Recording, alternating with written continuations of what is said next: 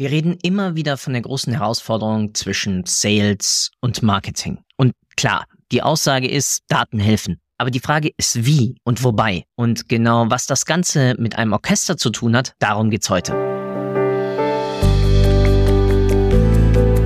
Willkommen bei Data Engage, dem Podcast rund um Daten, Engagement und Action. Von und mit Philipp Loringhofen, immer interessanten Gästen und dem kleinen Quäntchen Chaos.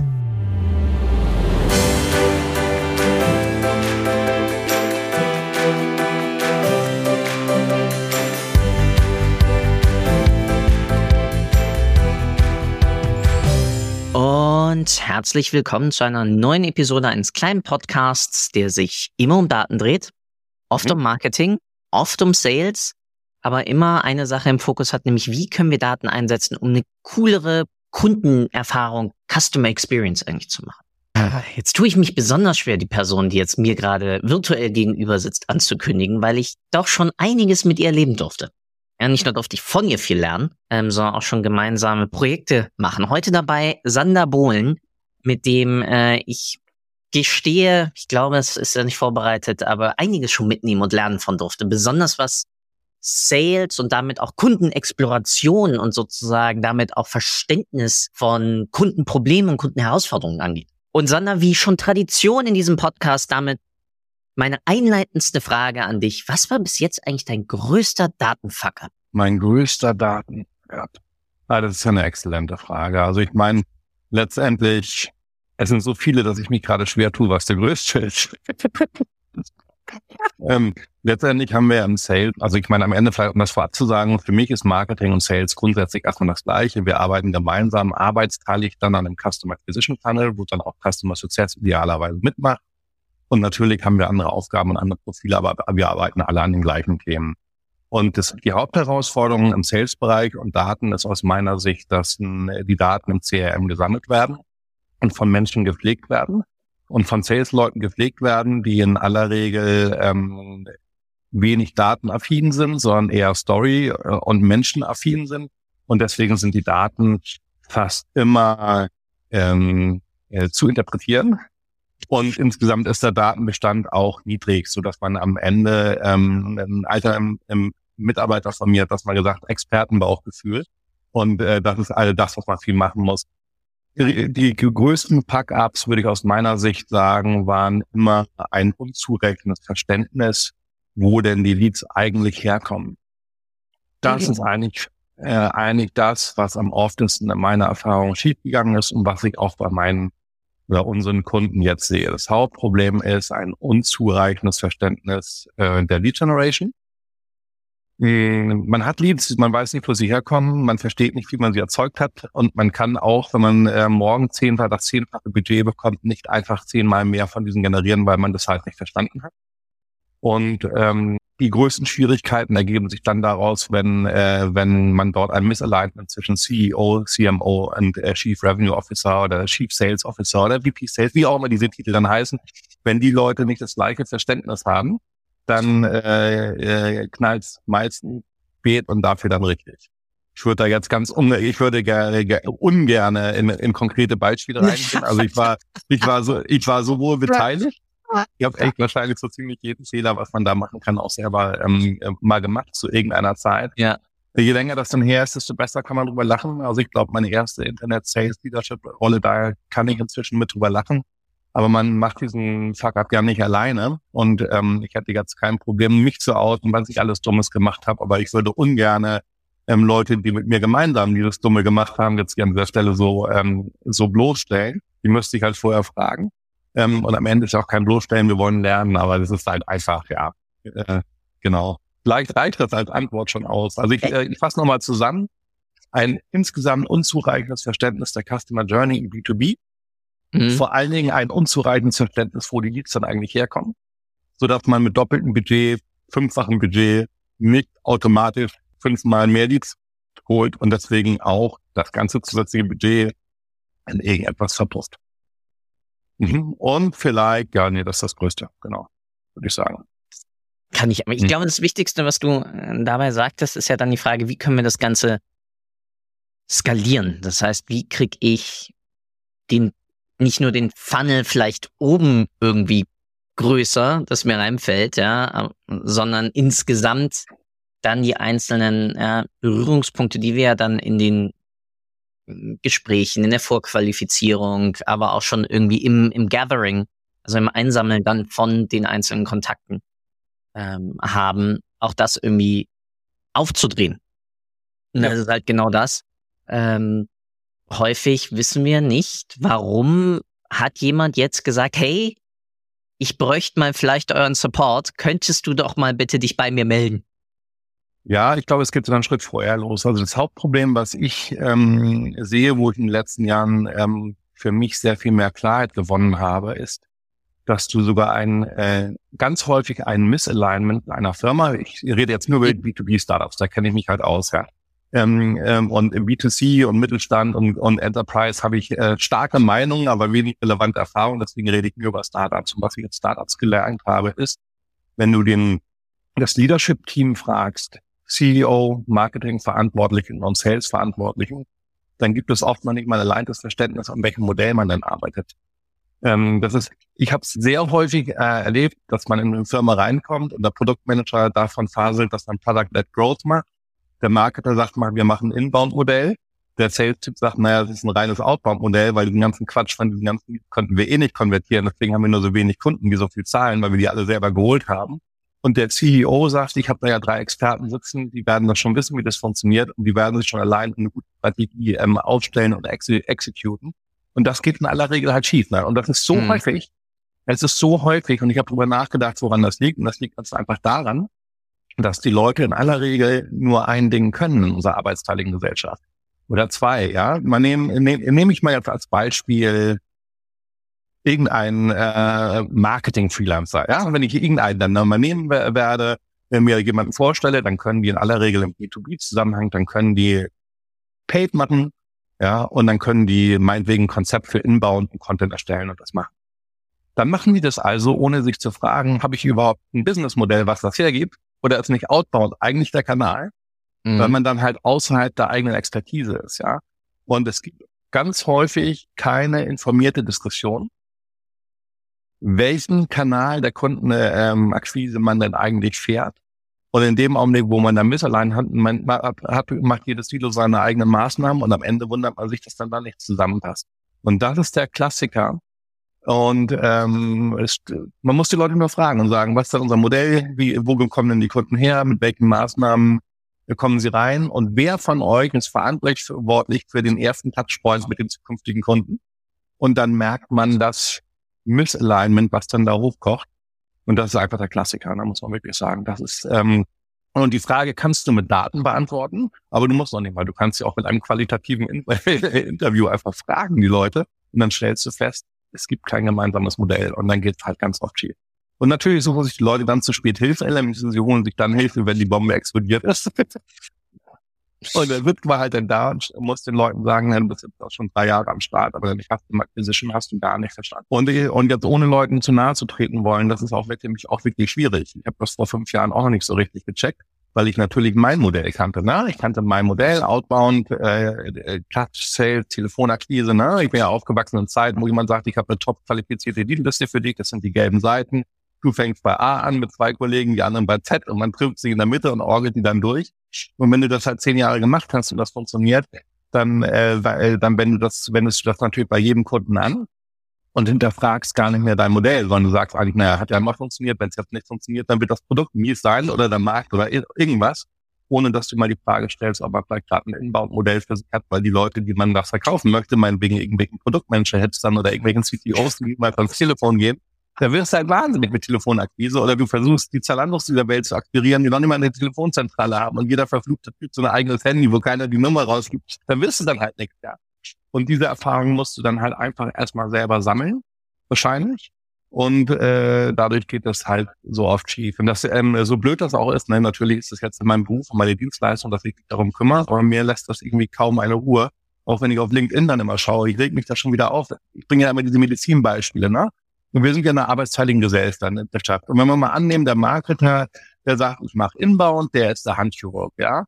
Und dann sagen wir, der Marketer, der Paid macht, ist der Kieferchirurg. Und dann ist von mir aus der, der Sales-Typ keine Ahnung, der Chiropraktiker oder der Gehirnchirurg ja. oder was auch immer, ja. dann gucke ich bei LinkedIn und dann sagt der eine, naja, äh, äh, äh, Hirnchirurgie ist so gestern, heutzutage mache ich Kieferchirurgie. Damit habe ich perfekte Ergebnisse. Der andere sagt, naja, ja, ich mache nur Knie, wer macht heutzutage dann schon noch Kiefer? Und das hat sich so viel getan bei der Knie, ähm, Knieoperation. So ist halt LinkedIn voll von den Experten, die das pushen, was sie können. Das ist ja auch richtig ohne dass sich irgendjemand mal die Gedanken macht und sagt, wer macht denn eigentlich mal die Diagnose und guckt, was dem Patienten eigentlich fehlt, ja. ja. Und das ist eigentlich das Hauptproblem. Und das kannst du natürlich ähm, datengetrieben beantworten. Ich würde sagen, wahrscheinlich am besten tatsächlich dann doch in B2C-Modellen, wo die Datenvolumina viel, viel höher mhm. sind. Ähm, aber auch im B2B-Bereich ähm, schadet es nicht, eine Mischung zu machen, finde ich, aus einem qualitativen Interview, mhm. dem Datenbestand, der da ist, und zumindest mal so ein datengetriebenes Entwickeln einer Hypothese, wie die Welt denn aussähe, wenn man mal ja was anderes machen würde. Ja, also wenn man den Leuten sagt, das machen wir mal gemeinsam äh, Google Sheets auf und wir erfüllen da jetzt unsere Annahmen. Das heißt, jetzt jeder, jeder, der mich kennt, wird, äh, wird sich wahrscheinlich mich auslachen, weil ich genau der Typ bin, der, vor, der noch vor fünf Jahren gesagt hat, man braucht das alles nicht. Aber es ist doch sehr erhellend, wenn man sich dann mal gemeinsam hinsetzt und versucht, diese Annahmen in ein Excel zu gießen weil man dann relativ häufig merkt, dass man manchmal einfach Schlachten äh, äh, schlägt, die selbst wenn man sie gewonnen hat, nicht dazu führen, dass man irgendwie ein Stück weitergekommen ist, weil es vorne und hinten noch nicht reicht, ja. Von daher, ja, aber ich fange an zu renten. Die nächste Frage schon bitte. ja, aber lass uns, lass uns das mal auseinandernehmen. Also du hast ja angefangen über den Bereich ein, Einzellösungen. Also es fehlt, es fehlt so ein bisschen der, die, die, die Orchestrierung. Es fehlt komplett die Orchestrierung, genau. Es fehlt die Orchestrierung, es fehlt ein gemeinsames Verständnis. Also wenn ich Marketer oder Sales-Leute frage, und das tue ich jetzt ja regelmäßig, weil ich das ja beruflich in dem Bereich mache, äh, frage ich die, es gibt genau sechs Wege, wie du Kunden in, in B2B ähm, gewinnen kannst. Es gibt nicht sieben Kanäle und es gibt nicht vier, es gibt genau sechs. Und dann frage ich die Leute, welche sind es denn? Und es kommt keiner auf sechs. Noch nicht mal die Leute ähm, wissen noch nicht mal, also wenn man damit drüber spricht, sagen die Leute, ja. klar, klar, klar, klar. Und die Leute sind auch überhaupt nicht blöd. Natürlich nicht. Aber keiner macht sich mal Gedanken, welche Wege gibt es denn überhaupt? Und wenn du dann mal ein Bild hast, welche Möglichkeiten es gibt, dann äh, und du, du vorher schon anfängst, deinen Kanal zu pushen, mit dem du dich zufälligerweise gerade auskennst, dann, äh, ähm, dann geht das natürlich in aller Regel schief, was super tragisch ist. Ne? Da sitzt dann jemand, der sagt, ich mache hier Content outbound und schreibt dann zwei Jahre sich die Finger wund und wundert sich, äh, warum äh, er keine CEO-Levels auch von irgendwelchen Enterprise bekommt, weil versucht normal CEOs keine Blogartikel lesen über irgendwelchen Produkt-Hipster-Kram. Das interessiert die alle null. Die lesen vielleicht Case Studies vielleicht, aber das, was sie noch lesen, sind Benchmarks und sie, sie lesen sich umso lieber, wenn sie auf den Top Ten sind oder auf den Verliererplätzen. Das ist das, äh, deswegen machen auch die Big Four ständig irgendwelche äh, Benchmarking und sagen, ich interviewe deine Kollegen und hinterher scheren wir die, äh, die, die Resultate, damit wir sehen, wo wir da liegen. Genau. Und deswegen aber warte, warte, warte, warte, warte. Lass, lass uns mal die sechs Stück, weil also ja. The Thema Kanäle ist bei mir eh schon so so so horrible, weil aber okay. Ähm, Erste, erste Gegenfrage. Differenzierst du, also wir sprechen ja erstmal klassisch Inbound, Outbound. So. Ähm, und das, damit hast du schon mal zwei von sechs. Ah, okay. Du, also du, du unterbrichst die beiden gar nicht runter. Nee, nee, es, äh, es ist ja, ähm, ob ich jetzt Inbound oder Outbound mache, da gibt's dann viele genau. Subthemen.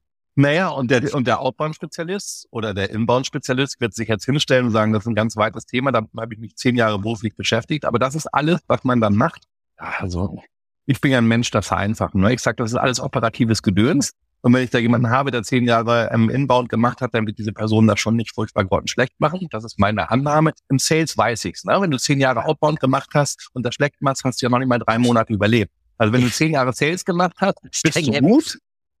Wenn du zehn Jahre Marketing gemacht hast, bist du wahrscheinlich gut. das ist vielleicht der, aber, also das ist einfach ein bisschen der Unterschied, weil der härter wird. Ähm, so, genau. Also ich unterteile dann nicht weiter. Natürlich kannst ja. du sagen, outbound legal. In Deutschland darfst du eine Telefonakquise und äh, eigentlich darfst du nur Telefonakquise machen in Deutschland. LinkedIn ist eine Grauzone, wo ich noch von keiner Abmahnung gehört habe. Das kann man also machen. E-Mail ist natürlich in Deutschland GDPR-technisch verboten. Weiß ich, machen trotzdem viele irgendwie, gibt fast immer Ärger, bringt auch nicht viel, aber das ist jetzt irgendwie outbound, ja. Und ja. du kannst natürlich, klingeln darfst du auch. Ähm, darfst natürlich im Gewerbegebiet gehen. Auch einen Stromvertrag. Klingeln.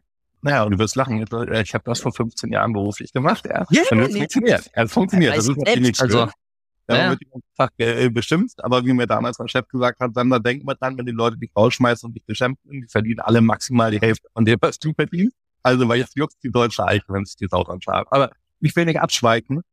Es gibt sechs Kanäle. Ich nenne sie jetzt einfach mal, damit wir hier kein Ratespiel machen. Wir haben, ähm, wir haben Outbound. Das heißt, anrufen oder LinkedIn oder was weiß ich, Dinge. Aktiv Leute anhauen. Dann hast du Inbound. Ich erstelle Content, egal was für welchen, in der Hoffnung, damit Traffic zu generieren und dann Leute zu konvertieren später. Ja. Also, das kann sein Blogartikel, es können sein von mir aus Webinar. Wenn du, man könnte auch debattieren, ob eine Messe dazu gehört, ja oder nein. Das können wir ewig debattieren, ist mir am Ende egal. Es gibt Inbound. Dann gibt's Paid. Mhm. Paid ähm, ähm, äh, ist ähnlich wie Inbound. Ich erstelle Content, aber ich bezahle dafür, dass auch garantiert ausgeliefert wird. Das sind die drei Hauptmodelle, ja. Dann ist das ähm, vierte Modell, äh, vierte Modell Account-Based Marketing, Account-Based Sales. Da habe ich dann normalerweise eine sehr begrenzte Anzahl von Zielkunden weltweit. Wie normalerweise sind meine Produkte halt super teuer. Und ich sage einfach um komplexe Entscheiderstrukturen und sage, okay, wenn ich nur 500 potenzielle Kunden auf der Welt habe und ich muss 50 von denen gewinnen, sonst dann muss ich meinen Laden zumachen. Dann muss ich also alle meine Marketing- und Sales-Bemühungen auf eine Liste von Accounts abstimmen. Und dann muss ich Marketing und Sales abstimmen und sagen, na, wir rufen die kalt an, gleichzeitig machen wir den äh, Paid Ads und laden äh, die, die Leute zum Webinar ein. Und dann haben wir noch jemanden, der Wine and Dine macht beruflich. Solche Leute gibt's ja, äh, die dann da rumreisen und versuchen, sich mit den Leuten zu betrinken und da irgendwann im Deal zu landen. Das ist jetzt grob vereinfacht. Das ist also Account-Based Marketing und Sales, eine Combo aus Inbound, Outbound und Paid, wo man auf sehr wenige Leute am Ende, die namentlich bekannt sind, schießt. So haben wir jetzt schon mal vier von sechs. Dann gibt es ähm, das fünfte Modell, das ist Product-Led Growth, wo ich ein, mein Produkt kostenfrei zur Verfügung stelle, hoffe, dass es gut genug ist, dass es weltweit ihre Traction gewinnt und habe noch ein Feature oder mindestens eins in der Hinterhand, wo Leute dann am Ende doch sagen, das ist schon geil, das Produkt ohne, aber ich möchte konvertieren und äh, dort kaufen. Ein valides Modell, gibt es ein paar gute Cases, funktioniert meistens nicht, aber manchmal richtig gut. Ähm, mhm. Ähm, dann gibt es das sechste, das letzte, das ist Partner Sale. Das heißt, ich verkaufe gar nichts, sondern ich finde jemanden, der meine Produkte für mich schriftlich hat. Und das sind die sechs Modelle, die es grundsätzlich gibt. Und da kann ich in jedem noch irre ähm, äh, Drill-Down machen. Ähm, aber diese sechs muss ich einmal durchgehen, denn es ist nicht zufällig. Ich kann mir nicht eins aussuchen. Und mhm. das Hauptproblem ist, dass die, und ähm, weil, weil dein Modell wird be bestimmt von deinem Produkt, von deiner Buying-Persona, und von Marktumfeld und Partnerfaktoren. Da gibt es ein paar andere Faktoren, wo man relativ einfach ähm, dann rausfinden kann, was ist mein Modell. Das Problem ist aber häufig, dass, äh, dass, die, ähm, dass diese Entscheidungen nicht customer-centric getroffen werden, sondern selbstzentrisch, wo jemand dann sagt, naja, ich bin technisch affiner Typ, ich möchte gerne programmieren, ich möchte nicht mit Leuten quatschen, deswegen mache ich bitte PLG, Product-Led Growth, und dann funktioniert es vielleicht nicht. Oder der Marketer sagt, ja, Inbound fand ich immer am coolsten, ich kaufe selber auch immer so, ja. weil ich eher so ein, so ein ich lese immer alles, was hip und cool ist, und dann mache ich das, ohne sich zu überlegen, äh, passt das Produkt einfach rein. Und das ist das Hauptproblem. Ne? Und ich sage, ähm, ich sag immer das Gleiche, muss überlegen, was ist der richtige Kanal. Ähm, wenn ich gar keine Ahnung habe, muss ich sechs Kanäle ausschreiben, die Sherlock Holmes Methode anwenden, die deduktivische Methode und sagen, ich krieg das raus, was überhaupt keinen Sinn macht. Und das, was dann übrig bleibt, so unwahrscheinlich es klingen mag, ist dann mein Modell und äh, kann dann anfangen, an, der, an den richtigen Stellen Maßnahmen zu ergreifen. Und de facto, wenn es schief geht, geht es fast immer nach meiner Erfahrung daran schief, dass die Leute in einem Kanal grundsätzlich richtige Dinge machen, aber der Kanal falsch ist. Und da kann dann der Marketer auch nichts für. Ne? Wenn ich jemanden einstelle und sage, ich glaube, ich habe ein Inbound-Modell, ich hole jemanden mit vielen Jahren Inbound-Erfahrung und der macht dann Inbound oder wie und mhm. hat dann keine Erfolge, dann muss ich mich als CEO an die eigene Nase fassen. Denn als CEO in einem B2B-Startup musst du deinen Customer Acquisition Kanal High-Level verstehen. Du musst wissen, mhm. was dein Modell ist und deine Leute dementsprechend auswählen. Und da hackst leider auch dann häufiger nach, weil dieses Verständnis dann äh, ist ja auch schwer zu gewinnen, mangels Erfahrung dann einfach nicht da. Mhm. Mhm. Es ist, es ist spannend. Also das, was du gerade Kanäle nennst, sind für mich entweder Strategien oder äh, methodisches Vorgehen mhm. und besonders ABM, ja, also Account-Based Marketing beziehungsweise Product ja, led ähm, sind dann für mich besonders dann eine Art von, wie überzeuge ich meine Prospects beziehungsweise meine Leads davon, dass ich dann die passende Solution, die passende Lösung bin für ihre aktuelle Herausforderung. Und wie kommen die zu mir? Generell ähm, ist dann entweder inbound oder outbound, entweder von sich aus getrieben durch einen sonst wie gearteten Trigger. Dieser Trigger, für diesen Trigger kann ich bezahlen oder ich kann es kostenlos machen durch Content, weil auch ein Webinar muss ich ja bewerben. Also wenn, ja, nur weil ich ein Webinar ja. rausknall, ähm, so wie du ja auch sagtest, nur weil ich irgendwo einen Blogpost halt hinknall, werden die meisten den nicht lesen. Das heißt, ich muss mich nee, ja genau, also ich muss, dass ich den promote, ja. entweder PR-Maßnahmen oder paid oder halt auch dezidiert dann in irgendwelche Partnerschaften oder einem Podcast reingehe oder sonst was und über dieses Thema dann, dann, dann referiere. Aber was alles, was du gerade sagtest, in sich ja zusammenzieht, ist ja, ich brauche ein Kundenverständnis. Ich muss ja verstehen, also für mich setzt sich das immer zusammen mit, und da korrigiere mich bitte, aber ich glaube doch, umso mehr Wissen ich über die her aktuelle Herausforderung oder Situation meines Ansprechpartners, aka meines Leads habe, umso besser kann ich mich doch damit dann äh, reinfassen und umso kürzer werden doch dadurch theoretisch meine Transaktionsphasen. Ja, ja, du musst natürlich deine Kunden verstehen, aber wir, wir, ich versuche es mal noch mehr zu vereinfachen. Ähm, mein erster Sales hat gesagt, Sander, wir haben hier ein dreistufiges Sales-Konzept. Ja, wir machen mhm. Anhauen, Umhauen, Abhauen. Das sind diese drei Phasen, ja. Ähm, und wir reden jetzt, worüber wir beiden jetzt reden, ist die erste Phase. Wir reden über das Anhauen. Wie mhm. kommen wir mit den Leuten überhaupt in Kontakt? Und ich muss dazu verstehen, natürlich, wen will ich anhauen? Also mhm. Also diese Person muss ich irgendwie beschreiben können was hat diese Person für ein Problem? Mhm. Und dann muss ich mir überlegen, äh, kommen die Leute auf mich zu oder komme ich auf diese Leute zu? Grundsätzlich mhm. klar, ja. Ähm, am Ende ist es doch aber so, ähm, dass oft nur ein Kanal funktioniert. Also mit meinen Kunden bringe ich mal ein Beispiel, das bringe ich hier nochmal. Einmal stellen wir uns mal kurz das perfekte Produkt vor. Das beste Produkt für mich ist der Handchirurg der, wenn deine Hand gebrochen ist, die in zehn Sekunden stabiler macht als vorher, kostet fünf Euro, du kannst den nächsten Tag wieder Handball spielen. Ist eigentlich das perfekte Produkt, kostet nichts. Äh, jeder wird sagen, das wäre total cool, wenn das so wäre, ja. Und jetzt meine Frage, eine rhetorische Frage, keine Sorge, das ist ja keine Testfrage, keine Testsituation. Meine rhetorische Frage ist, machen wir dafür ähm, ähm, Paid, Inbound oder Outbound? Mhm. Und Darüber denken wir jetzt mal kurz nach. Ich wiederhole die Frage. Handchirurg, ähm, Hand gebrochen, ich fix sie in zehn Sekunden, besser als vorher, völlig schmerzfrei, kostet so gut wie nichts. Ich kann den nächsten Tag Handball spielen. Perfektes Produkt. Mache ich dafür paid, inbound oder outbound?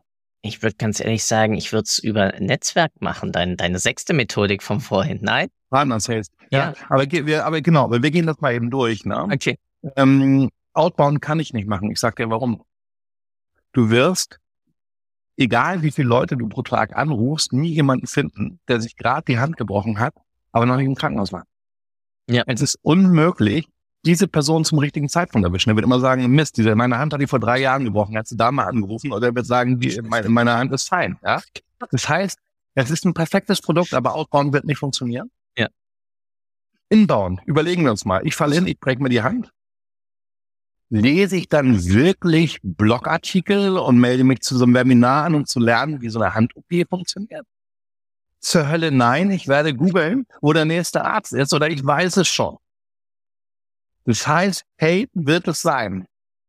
Vermutlich.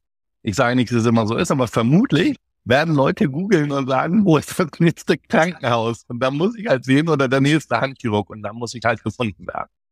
Und sicherlich kann man noch mal das machen, was du machst, irgendwie Partner oder Netzwerk. Das heißt, als Handchirurg hänge ich ständig auf irgendwelchen Mountainbiker und Skateboarder-Treffen rum und hoffe, dass ich irgendjemand, und dann trinke ich mit denen lang genug Bier und hoffe, dass das nächste Mal, wenn die sich die Hand strecken, die dann bei mir landen. Das kann sicherlich funktionieren. Aber mal ganz ehrlich, es ist viel Aufwand für eine Hand-OP und die Leute haben großen Pain. Das heißt, sie werden dann schon suchen, wenn es soweit ist. Ähm, aber wir können darüber diskutieren, ob das nicht noch eine sinnvolle Maßnahme sein kann. Aber wir merken an diesem perfekten Beispiel des perfekten Produktes, dass man das relativ einfach durchgehen kann und sagen, hier, kann das Outbound sein? Nein, kann es nicht. Und das muss man sich einmal grundsätzlich überlegen. was denn der richtige Kanal ist. Und ähm, das Problem dabei ist, dass die Leute, die sich das überlegen müssten, in aller Regel Spezialisten sind in ihrem jetzigen Kanal. Denn du findest halt keinen, der, also ich glaube fast keinen, der mal vier Jahre outbound gesagt hat und dann gesagt hat, Mensch, die Leute anrufen und immer auf die, auf die Nase bekommen, dass mir emotional zu draining, ich fange mal einen Artikel zu schreiben. Das gibt's nicht.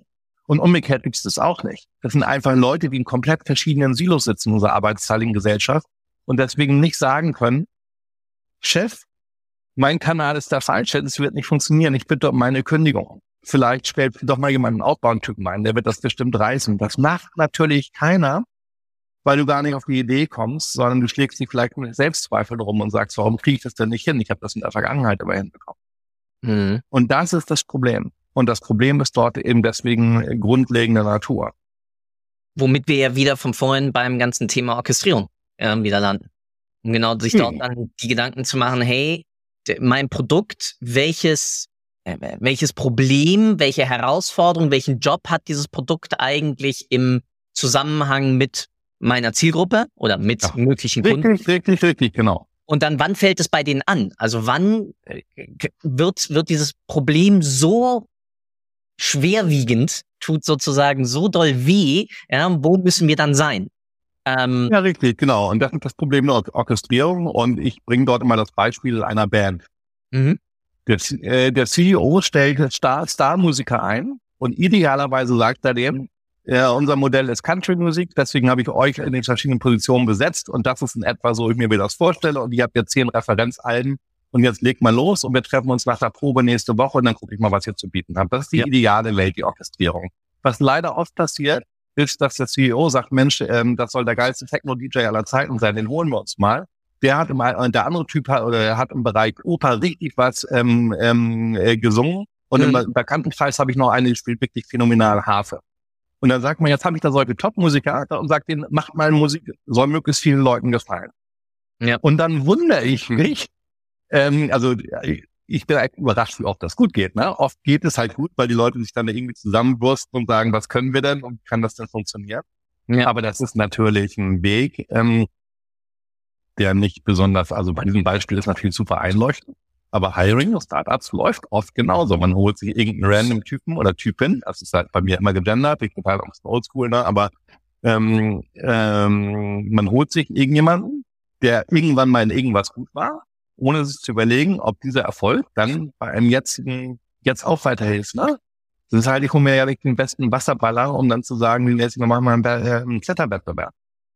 Aber oft ist es halt so, weil man sich nicht als CEO nicht die Gedanken macht, das zu durchdringen, weil man sagt, naja, ich bin ja technisch äh, affin, ich habe mir das Produkt ausgedacht und ich, äh, ich sehe mich eher als Product Obsessed CEO.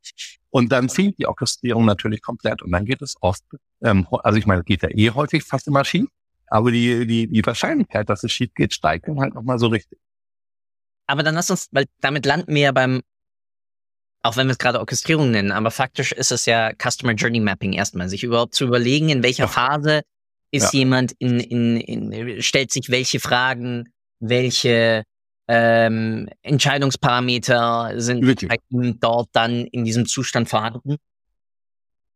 Bedeutet ja, erstmal muss ich raus und mit Leuten reden oder ihnen zuhören. Also ich muss Fragen stellen, damit sie von sich heraus, ja, ähm, da wäre natürlich das Beste, bei mir bei dem äh, handgebrochenen Beispiel, ähm, muss ich mir überlegen, ja, wann trifft das auf? Ja, wann, wenn sich die Person die Hand gebrochen hat, das bedeutet, gut, die wird höchstwahrscheinlich durch Schmerz nicht in der Lage sein, gerade zu entscheiden, diesen, äh, diese Stütze dann einzusetzen. Aber wer kann das denn für mich weiter? Dann landen wir ja bei Netzwerk.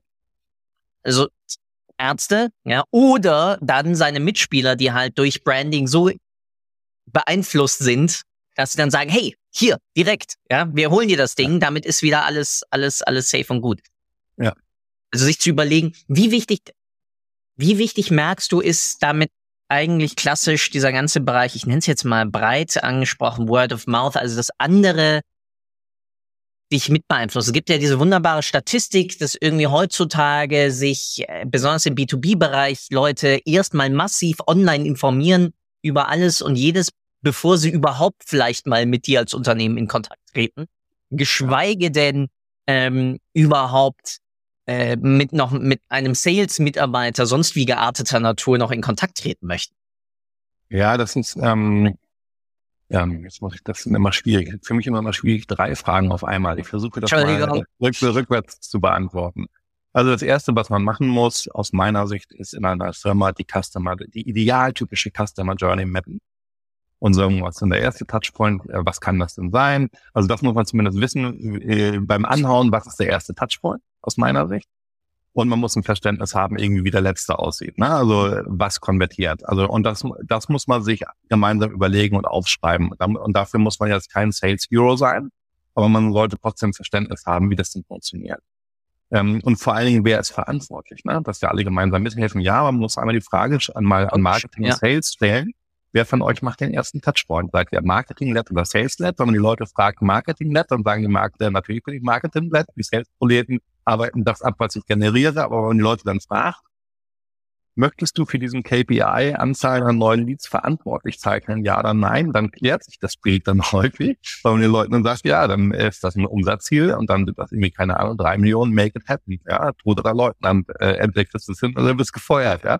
Und mhm. dann klärt sich das halt häufig. So, das ist das Erste, was man machen muss.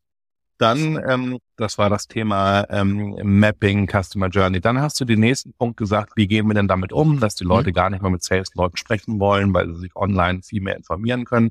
Und sicherlich ist es so, dass man ähm, sich online viel, viel mehr ähm, ähm, informieren kann über bestimmte Themen.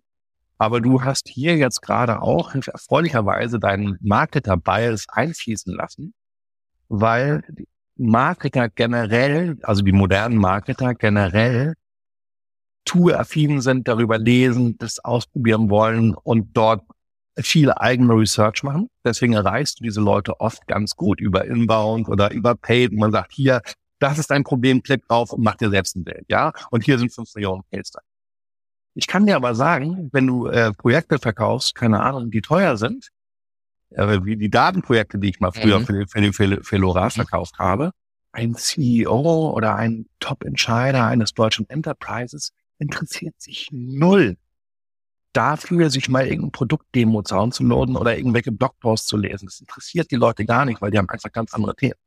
Ja. Die haben keine Zeit, die haben viele Leute, die sie führen müssen. Und ähm, die erreichst du zum Beispiel klassischerweise gut über Cold Calling. Ja weil den Leuten sagen kannst, lieber ähm, Philipp, ich möchte dich als Kunde gewinnen. Ich versuche perspektivisch heute nur rauszufinden, ob das Thema interessant ist. Dauert 30 Sekunden, danach kannst du deinen Nero-Daumen heben oder senken. Dann willst du sagen, ja, schieß los. Und dann schieß ich los. Und entweder habe ich das richtige Problem und lande auf deinen Top 10 Themen und dann wirst du mit mir reden als Experte ja. oder du wirst es nicht. Von daher hast du hier ähm, netterweise den Bias eingebaut, dass Marketer wenn sie ihre Customer Acquisition Strategie für Kunden bauen, ganz oft von ihrem eigenen Kaufverhalten ausgehen. Und die Kaufverhalten da draußen sind sehr, sehr, sehr unterschiedlich und sehr abhängig von was für eine, was für eine Stellenbeschreibung du hast. Und je mehr Business-Typ du bist, desto weniger funktioniert ähm, grundsätzlich sowas wie Inbound. Mhm. Weil die Leute nichts lesen. Die sagen, interessiert mich nicht, auf andere Themen. Genau. Und dann aber die dritte Frage, die dritte Grundfrage, wir vergessen hoffentlich. Änderst du sie noch? Ansonsten machen wir jetzt einfach weiter. Nee, es waren, es waren genau die beiden. Es ging, okay. ging über, über Orchestrierung. Den Bias, den du gerade, ja, also die, die, die Eigenwahrnehmungsverzerrung, äh, finde ich mega, mega wichtig. Was ja auch wieder einzahlt in nimm dich so weit wie möglich raus, geh in die äh, Exploration erstmal generell rein, ähm, nutze Interviewformate, ja, und selbstverständlich und Daten auch. natürlich, sofern verfügbar. Ja. Ne? Ich bin jetzt ja eher auf so ein Early-Stage-Typ, ne? Und wenn man sagt, wir haben jetzt ein B2B-Startup und die haben 35 Kunden, dann äh, sind natürlich, und wir wollen da jetzt möglichst schnell zu 100 oder 200, dann ist die Datenmenge, die wir da haben, im B2B-Modell natürlich überschaubar. Mhm. Trotzdem kannst du das aufschreiben. Dort kannst du es halt oft händisch noch zusammenführen. Ne? Da brauchst du kein cloud-basiertes Data Warehouse. Ja. Ähm, du setzt dich dann dahin und füllst dein Google Sheet aus, aber das macht natürlich total Sinn, das zu tun, um zu verstehen, was haben wir denn und wo müssen wir dann eigentlich hin, damit wir dann in der arbeitsteiligen Gesellschaft sagen können, lieber Marketer, du machst nur das. Daran wirst du gemessen. Alles ja. andere muss nicht deine Sorge sein. Und umgekehrt auch Sales zu sagen, ja, du kannst, du musst kein, und du sollst kein Outbound machen. Das rechnet sich nie und nimmer. Deine Leads kommen rein und wenn du nicht genug Leads hast, dann rufst du deinen Marketingchef an und sagst, ich habe genug Zeit, kann ich, kann ich irgendeine Monkey Task für dich überlegen, über, übernehmen. Ja. oder, oder du gehst nach Hause oder isst Eis oder was auch immer, ja. Ja, aber das heißt, das, das, ja. das heißt, wie gehe ich denn am, am sinnvollsten dann bei so einer Orchestrierung dann überhaupt vor? Also was sind, was sind die Entwicklungsschritte? Gehe ich sehr explorativ vor und sage, okay, wir, wir probieren erstmal relativ breit, wenn wir, wenn wir klassisch von einer, von einer Go-to-Market-Strategie erstmal angehen, was ja, ja. in, ich glaube, in eurem aktuellen ähm, System ja relativ gut, gut abzudecken ist, dann ja. muss ich ja verstehen, klar, erste Frage ist, wen will ich überhaupt adressieren? Also wem, ja. wem kann ich das Ding überhaupt verkaufen? Hm? Was auch immer ich da habe. Ja, also ble bleiben wir bei unserem Beispiel, ähm, ich habe eine gebrochene Hand. Wie fange ich da an? Also was, was ist da der, ja, der Schritt? Es geht rein um die Erfahrung. Das ist eine ganz interessante Frage, weil da beim CEO fängt es an, oft an schief zu gehen. Mhm. Denn äh, wenn du einen CEO fragst, wer dein Kunde werden kann, dann äh, sind die so VC-Pitch getrieben, dass sie dir verständig versuchen zu erzählen, dass der Markt gigantisch ist und jeder Kunde werden kann. Während wir aus der Customer Acquisition Ecke, Sales und Marketing genau ja. gleich, wir wollen targeten. Also das heißt, wir mhm. wollen wir sagen, wir müssen ja irgendwie sehen, dass wir die 100% Bevölkerung von dieser Erde auf irgendeine handhabbare äh, Größe runterbrechen, damit wir irgendeine relevante Message loswerden können.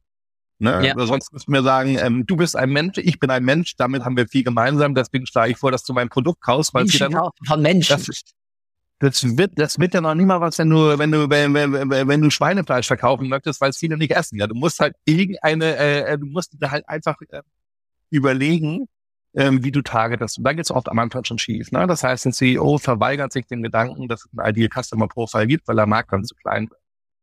Wenn er dann zu klein wird, ist es ein anderes Problem, aber am Ende lieber hyper-targeted etwas kleine Nische beherrschen und von da aus dann weiter oder parallel mehrere Kampagnen. Da geht schon oft schief. Das heißt, als erstes muss ich überlegen, äh, wer ist mein äh, idealer Kunde? Mhm. Dann muss ich mir genau überlegen, ähm, was ist deren Problem? Das Hauptproblem ist aus meiner Sicht, dass sowohl schlechte Marketer als auch schlechte Sales-Leute, die tun sich da nichts, ähm, den Leuten erzählen, was sie machen und nicht, welches Problem sie lösen. Ähm, und äh, dann, wenn man die Leute dann challenged und sagt, ja, du musst das Problem lösen, dann, dann sagen die, ähm, ja, ähm, unser Produkt ist so komplex, das muss ich alles erklären. Und dann ist natürlich meine Gegenfrage mal, ist es komplexer als ein Auto? Denn wenn ich ein Autotest fahre, erklärt mir keiner, wie da die Bremse konstruiert. Das interessiert mich null. Frage mhm. ist, will ich, will ich trocken von A nach B? So nach dem Motto, ja. Und das, ähm, ähm, äh, da wird ganz viel ähm, sich mit sich selbst beschäftigt und nicht mit dem Kundenproblem. Und dann muss ich mir überlegen, auf welchem Kanal kontaktiere ich den Kunden. Das sind diese sechs Kanäle. Und wenn ich so weit dann bin, muss man fairerweise sagen, es ist mit dem Sales am Ende nicht so viel Rocket Science. Denn wenn ich jemanden da vor mir sitzen habe, der ähm, genau das Problem hat, was mein Produkt löst, und ich nicht äh, komplett mies bin, das noch einmal zu checken, ob es mhm. wirklich so ist und nicht komplett mies da drin bin, demjenigen zu zeigen oder derjenigen, wie das denn funktionieren könnte, dann ist es dann danach oft re relativ, relativ einfach. Ja. Aber ähm, das Problem ist ganz häufig, dass da diffus alles Mögliche reinkommt und ich im Sales irgendwie Leuten dann versuchen muss, was zu verkaufen. Und zwar nicht nur versuchen, wenn ich nur versuche, fliege ich heraus. Na, ich muss verkaufen. Ja, klar. Also äh, es ist ja genau dann diese Frage, ja, was funktioniert und was funktioniert nicht. Und ähm, ja. ganz, ganz häufig landet man dann halt dabei, äh, dass man sagt, oh, das hat jetzt funktioniert und da rennen wir jetzt weiter mit, ähm, anstatt in so einer frühen Phase dann explorativ auch noch vorzugehen und sich halt zu trauen, nochmal in irgendeine andere Richtung, wenigstens dann mit, sagen wir mal, 30 Prozent deiner Ressourcen, jetzt reden wir noch nicht mehr nur vom Budget, sondern es ist ja auch einfach eine Zeitrestriktion, die wir haben, dort dann explorativ reinzugehen und zu sagen, hey, ja, wir bauen jetzt Zeit, wir versuchen jetzt mal zeitgleich noch Inbound, weitere Inbound-Maßnahmen aufzubauen, während wir Ja, genau, aber, aber, genau. Aber vorher muss ich mir halt überlegen, was sind meine Kanäle von den sechs? Und wenn dann da Inbound draufsteht, dann muss ich es tun. Ähm, ähm, was ich häufig eben, also ich meine, ich sehe natürlich auch nur die Problemfälle. Ich sehe natürlich jetzt nicht in, meinem Beruf die Leute, wo es glatt durchgeht, logischerweise, ja. Aber ähm, das Hauptproblem ist dann tatsächlich, dass du ähm, viel, äh, viel entweder alles Mögliche schlecht machst und alles mal hier anreißt und mal dort und hektisch und dem keine Zeit gibst und sagst, naja, nach sechs Wochen hat nicht funktioniert, ich mache was Neues, ohne die deine, ohne deine Experimente sauber zu formulieren. Was ist denn meine Hypothese? Was, wie sieht denn Erfolg aus? Mhm. Worauf arbeiten wir hin? Warum soll das Ganze funktionieren? Das einmal gemeinsam im Team abzusprechen und dann mal konzentriert durchzuziehen ähm, äh, das ist dann häufiger das Problem. Also da auch das fehlende Setzen Und wir reden ja über, ich meine, Daten ist ein weites Feld. Ähm, ich weiß, äh, manchmal ist es halt äh, super komplex. Äh, solche Setups habe ich ja auch verkauft. Manchmal ist es relativ einfach. Aber das einfachste datengetriebene Arbeiten ist für mich, dass wir alle von mir aus eine, auf eine Serviette schreiben. Wie sieht es aus, wenn das äh, Experiment erfolgreich war? Was erreichen wir denn dann? Mhm. Wie sieht das aus? Was ist eine erfolgreiche Kampagne? Und ähm, äh, die Schwierigkeit ist doch immer, dass der CEO und äh, die ähm, Revenue-Vögel alle am liebsten vorher wissen wollen, was ist der Return on Invest? Und ohne ein konkretes Verständnis der Datenlage weißt du es nicht. Du musst also investieren, ähm, entweder Zeit und du machst es auf einer Serviette oder einem Tool-Setup, wenn die Datenmengen dann größer werden, aber du musst halt investieren, um dieses Verständnis zu mhm. erlangen. Ne? Und vielleicht ist das ein ganz guter Punkt nochmal zu den Datenthemen, weil weil ähm, ich habe ja Datensetups verkauft und ähm, viele Data-Leute und, auch, und das ist ja nämlich an, auch eine große Audience von deinem Podcast, ähm, beschäftigen sich ja mit den Daten und müssen diese ihre Datenprojekte ja zumindest intern verkaufen. Ne? Mhm. Ähm, noch nicht mal extern, aber intern irgendeinen Wert, ähm, irgendeinen Wert da generieren. Und ganz häufig ist es doch so, dass die Leute sagen, das kostet irre viel Geld, meine Analytics-Setups, und was bringt mir das denn am Ende? Und mhm. man kann das halt schlecht ähm, ähm, ähm, vorher sagen, weil vielleicht bringt es nämlich alles gar nichts. Und ich äh, bringe mal das Beispiel, das ist immer so ein bisschen so, was bringt es dir, deine Frau oder deinen Mann besser zu verstehen? Es kann sein, dass es jede Menge bringt, weil du sagst, Alter, wenn ich jetzt verdammt nochmal wirklich täglich mal den Müll rausbringen würde und aufhören würde, keine Ahnung, meine Klamotten überall rumliegen zu lassen, dann wäre meine Frau viel glücklicher. Und ich dann auch. Dann wird das total viel bringen, wenn ich dieses Verständnis habe. Vielleicht verstehe ich aber auch, dass meine, meine Frau seit fünf Jahren eine Affäre hat und der einzige Grund, warum wir noch zusammen sind, äh, dass die Kinder noch zu klein sind, die sich aber emotional sowieso verabschiedet hat und es null Chance gibt, es zu retten. Dann hat sich der ganze Aufwand, meinen Partner besser zu verstehen, halt nicht gelohnt. Und so ist es eigentlich bei diesen Datenthemen ja auch. Ne? Also die Frage ist ja, äh, was ist es dir wert zu verstehen, wie die Situation wirklich ist? Und manchmal muss du halt sagen, die Situation ist so verfahren, dass dir das Verständnis mhm. da jetzt auch nichts genützt hat. Aber das Game wird ja auf Dauer nicht funktionieren, wenn die Situation nicht verfahren ist, wenn, äh, wenn du sagst, ich mache die Vogelstrauß-Taktik. Ne? Ich, ähm, ich glaube einfach nur hart genug, das ist so diese religiöse Art und Weise, das Startup zu führen. Ich glaube einfach, also wir alle glauben hart genug daran, dass wir immer verdreifachen werden. Und wir bestärken uns auch alle den Glauben, wir gucken uns aber nie an, wo wir denn da gerade sind. Und dann kommt irgendwann das böse Erwachen und du lachst. Ne? Aber die, die Startup-Welt ist voll davon, und ich kann dir auch sagen, warum das so ist. Es ist deswegen so, weil ganz viele Startup-CEOs zu Recht auch entweder aus irgendwelchen Business Schools kommen oder aus der Unternehmensberaterkarriere. Und der, um was du in der Business Schools lernst und auch in der Unternehmensberatung ist das Abhaken von bekannten Erfolgsfaktoren. Wenn mhm. du diese Erfolgsfaktoren abhakst, bist du erfolgreich, wenn du mehr reinsteckst als andere und nicht blöd bist und an dich glaubst und determined bist, dann bist du erfolgreich. In der ja. Startup-Welt ist das Problem, dass die Erfolgsfaktoren oft unbekannt sind. Das heißt, genau diese Leute sind das erste Mal im Leben, eine, das erste Mal in ihrem Leben in einer Situation, wo die Aufgabe sehr schwer ist, mit einer Scheiterwahrscheinlichkeit von 90 Prozent und die Erfolgsfaktoren unbekannt. Und dann ist oft leider die Reaktion zu sagen, Mensch, das ist alles stressig. Dann müssen wir einfach noch mehr an uns glauben, weil das hat in der Vergangenheit immer auch alles auch, es hat immer gereicht, weil die Erfolgsfaktoren halt bekannt sind, ja. Und das ist hier dann halt einfach anders in der Startup-Welt. Und deswegen macht es für die Data-Leute aus meiner Sicht sehr Sinn, den Leuten zu sagen, möchtest du Fernglas, möchtest du rausgucken, brauchst du Fenster, möchtest du sehen, was draußen passiert? Ähm, oder möchtest du dich nur mit uns, ähm, dass wir uns alle mit uns selber beschäftigen? Das ist doch die Kernfrage. Und wenn du sagst, naja, es ist schon, schon gut, wenn das Auto 200 km/h fährt, auf einer unbekannten Straße, wenn wir zumindest gut rausgucken können, ist nicht so schlecht. Um vielleicht noch irgendwas zu haben wie äh, Google Maps, wo wir zumindest potenzielle Optionen sehen können ähm, und gucken, wo kommen wir her, wo wollen wir hin und sind wir noch auf Zugkurs, ist vielleicht auch nicht so blöd. Ne? Dann kostet ja. sowas halt dann einfach ja. Geld. Ja, stimmt. Und da ähm, aus meiner Sicht ähm, tun sich viele Data-Leute schwierig, ihre Projekte intern und extern zu pitchen, weil sie mhm. halt ähm, äh, nicht diesen Business Value nicht deutlich machen, sondern sie versuchen Return on Invest zu finden, der oft eben gar nicht zu rechnen ist, weil man es gar nicht genau weiß. Ne? Also ich meine, habe ich bessere Analytics, gewinne ich deswegen morgen, morgen mehr Kunden? Äh, wahrscheinlich nicht. Vielleicht ja, keiner weiß es ja. Äh, äh, die, äh, die Quick Wins, äh, der lowest hanging fruits ever, sind manchmal da, oft auch nicht, wie wir alle wissen. Ja. Ich würde ja schon fast sagen, das war ein wunderbares Schlusswort. Oh. Oder? Also äh, es, hat, es fasst ja genau den Faktor, der, der, der damit auch das, worüber sich das Ganze ja immer wieder gedreht hat, nämlich Orchestrierung. Ich muss verstehen, und dafür muss ich ja offen, eine gewisse Offenheit ja auch an den Tag legen, aber ich muss halt auch mit einer gewissen, manchmal besonders im, im Startbereich, mich auch nicht zu schnell irgendwie ein verschrecken lassen. Also dieses, dieses, diese Mixtur von zu stur ist nicht gesund, ja, aber auch zu äh, angstorientiert oder wie auch immer ängstlich, ja, ist sicherlich auch dabei nicht nicht das Gesündeste. Ich glaube, dort das Mittel der Wahl können ja, auf alle Fälle ja, eine, eine explorative Haltung sein, wo halt dann, jetzt hört sich's ganz breit natürlich philosophisch an, Daten die Grundlage dafür gibt.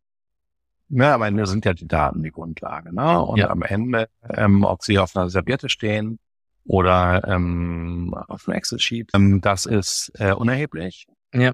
Und mein Spruch, vielleicht ist das das, das gute Schlusswort am Ende. Ich sage den Leuten immer, äh, in der Custom Acquisition gab es die letzte gravierende Änderung in der Hanse.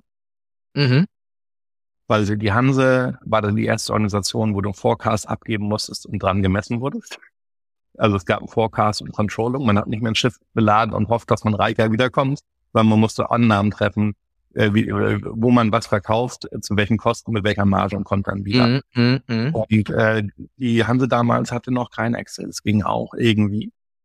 Ähm, aber es ist ein datengetriebenes Arbeiten, wo wir hinterher ähm, uns überlegen können, war dieser Trip nach Norwegen, um da jetzt irgendwie, keine Ahnung, Heringe zu, Heringe zu verkaufen und Fell einzukaufen, war das erfolgreich oder nicht? Wollen wir das nochmal machen? Wollen wir mehr Schiffe schicken oder weniger? Ja. Und das sind die Grundsatzfragen, mit denen wir uns nach und nach herumschlagen, nur sind die Datenmengen halt größer.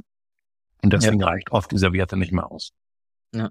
Mein Lieber, damit wir schon vorgewarnt. Gefühlt hast du den ersten Teil natürlich schon beantwortet, nämlich das, was du möchtest, was die Hörerinnen und Hörer ähm, aus der Episode mitnehmen. Aber damit bleibt mir eigentlich nur zu sagen, dass der Abschluss wieder voll und ganz dir gehört.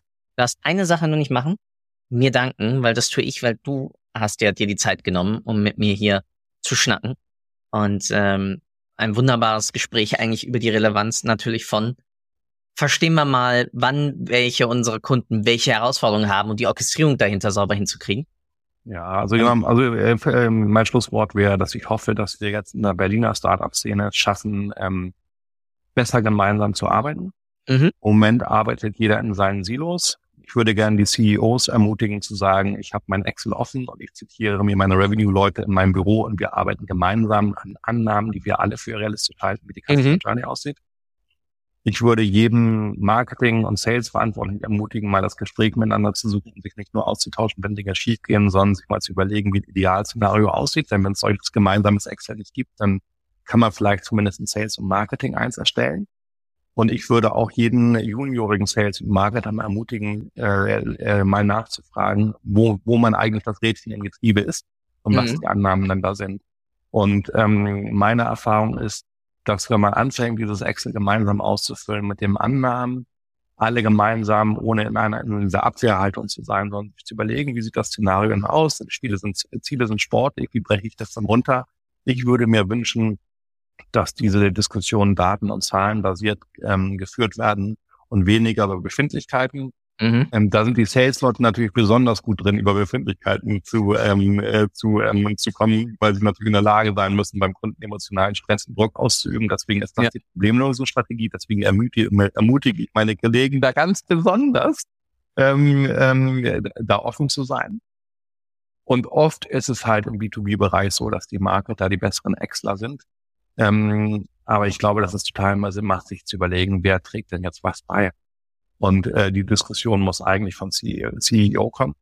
Mhm. Ähm, kommt aber oft nicht. Wenn sie vom CEO nicht kommt, dann muss die von den anderen getrieben werden. Ansonsten äh, geht es schief, wenn man seine Ziele nicht erreicht. Und ich kenne kein B2B-Startup, auch die erfolgreichen nicht, wo das nicht mal so war, dass man zwischenzeitlich mal seine Ziele vielleicht nicht erreicht hat oder erst eng wurde. Es passt immer irgendwo mal eine Situation, wo das anders ist. Und da macht es total Sinn, allein zu sein das ist irgendwie mein Schlusswort, glaube ich, zu sagen, lass uns doch die, ähm, die Daten und Weckerform auch immer nehmen, um zu verstehen, dass wir in einer Firma holistisch daran arbeiten, Kundenprobleme zu lösen.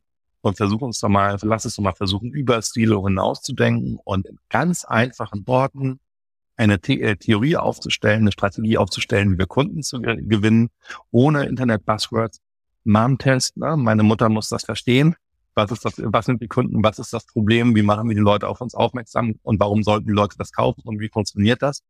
Und wenn ich dieses Dokument habe, was den Namen Playbook nicht funktioniert, nicht verdient, dann habe ich in aller Regel, aller Regel genug Material, um, den, mhm. um meine Spezialisten zu fragen, bist du eigentlich Spezialist für das, ja oder nein? Und wenn du Spezialist bist, haben die normalerweise überhaupt gar kein Problem, das dann zu nehmen und äh, den Drill Down zu machen. Daran scheitert das eben fast nie. Es scheitert ganz oft daran, dass dieser überlegene, über, übergeordnete Plan nicht da ist. Oder äh, es existieren in allen Köpfen der Leadership-Personen unterschiedliche, die sich teilweise ja. widersprechen. Das ist mein Schlusswort. Mega. Damit, mein Lieber, nochmal vielen, vielen Dank. hat super Spaß gemacht. Ebenso. Und ich wünsche dir einen wunderschönen Tag. Ciao, ciao. Genau, ich sage ciao, bis dann, ciao. Danke für deine Zeit. Ich hoffe, du konntest auch heute wieder etwas für deinen Umgang mit Daten mitnehmen und bist dem Warum ein Stückchen näher gekommen. Ich auf alle Fälle. Hinterlasse doch bitte eine Bewertung auf iTunes, Spotify oder von wo auch immer du gerade zuhörst. Das hilft wirklich sehr. Bis zur nächsten Folge bei Data Engage. Dein Philipp.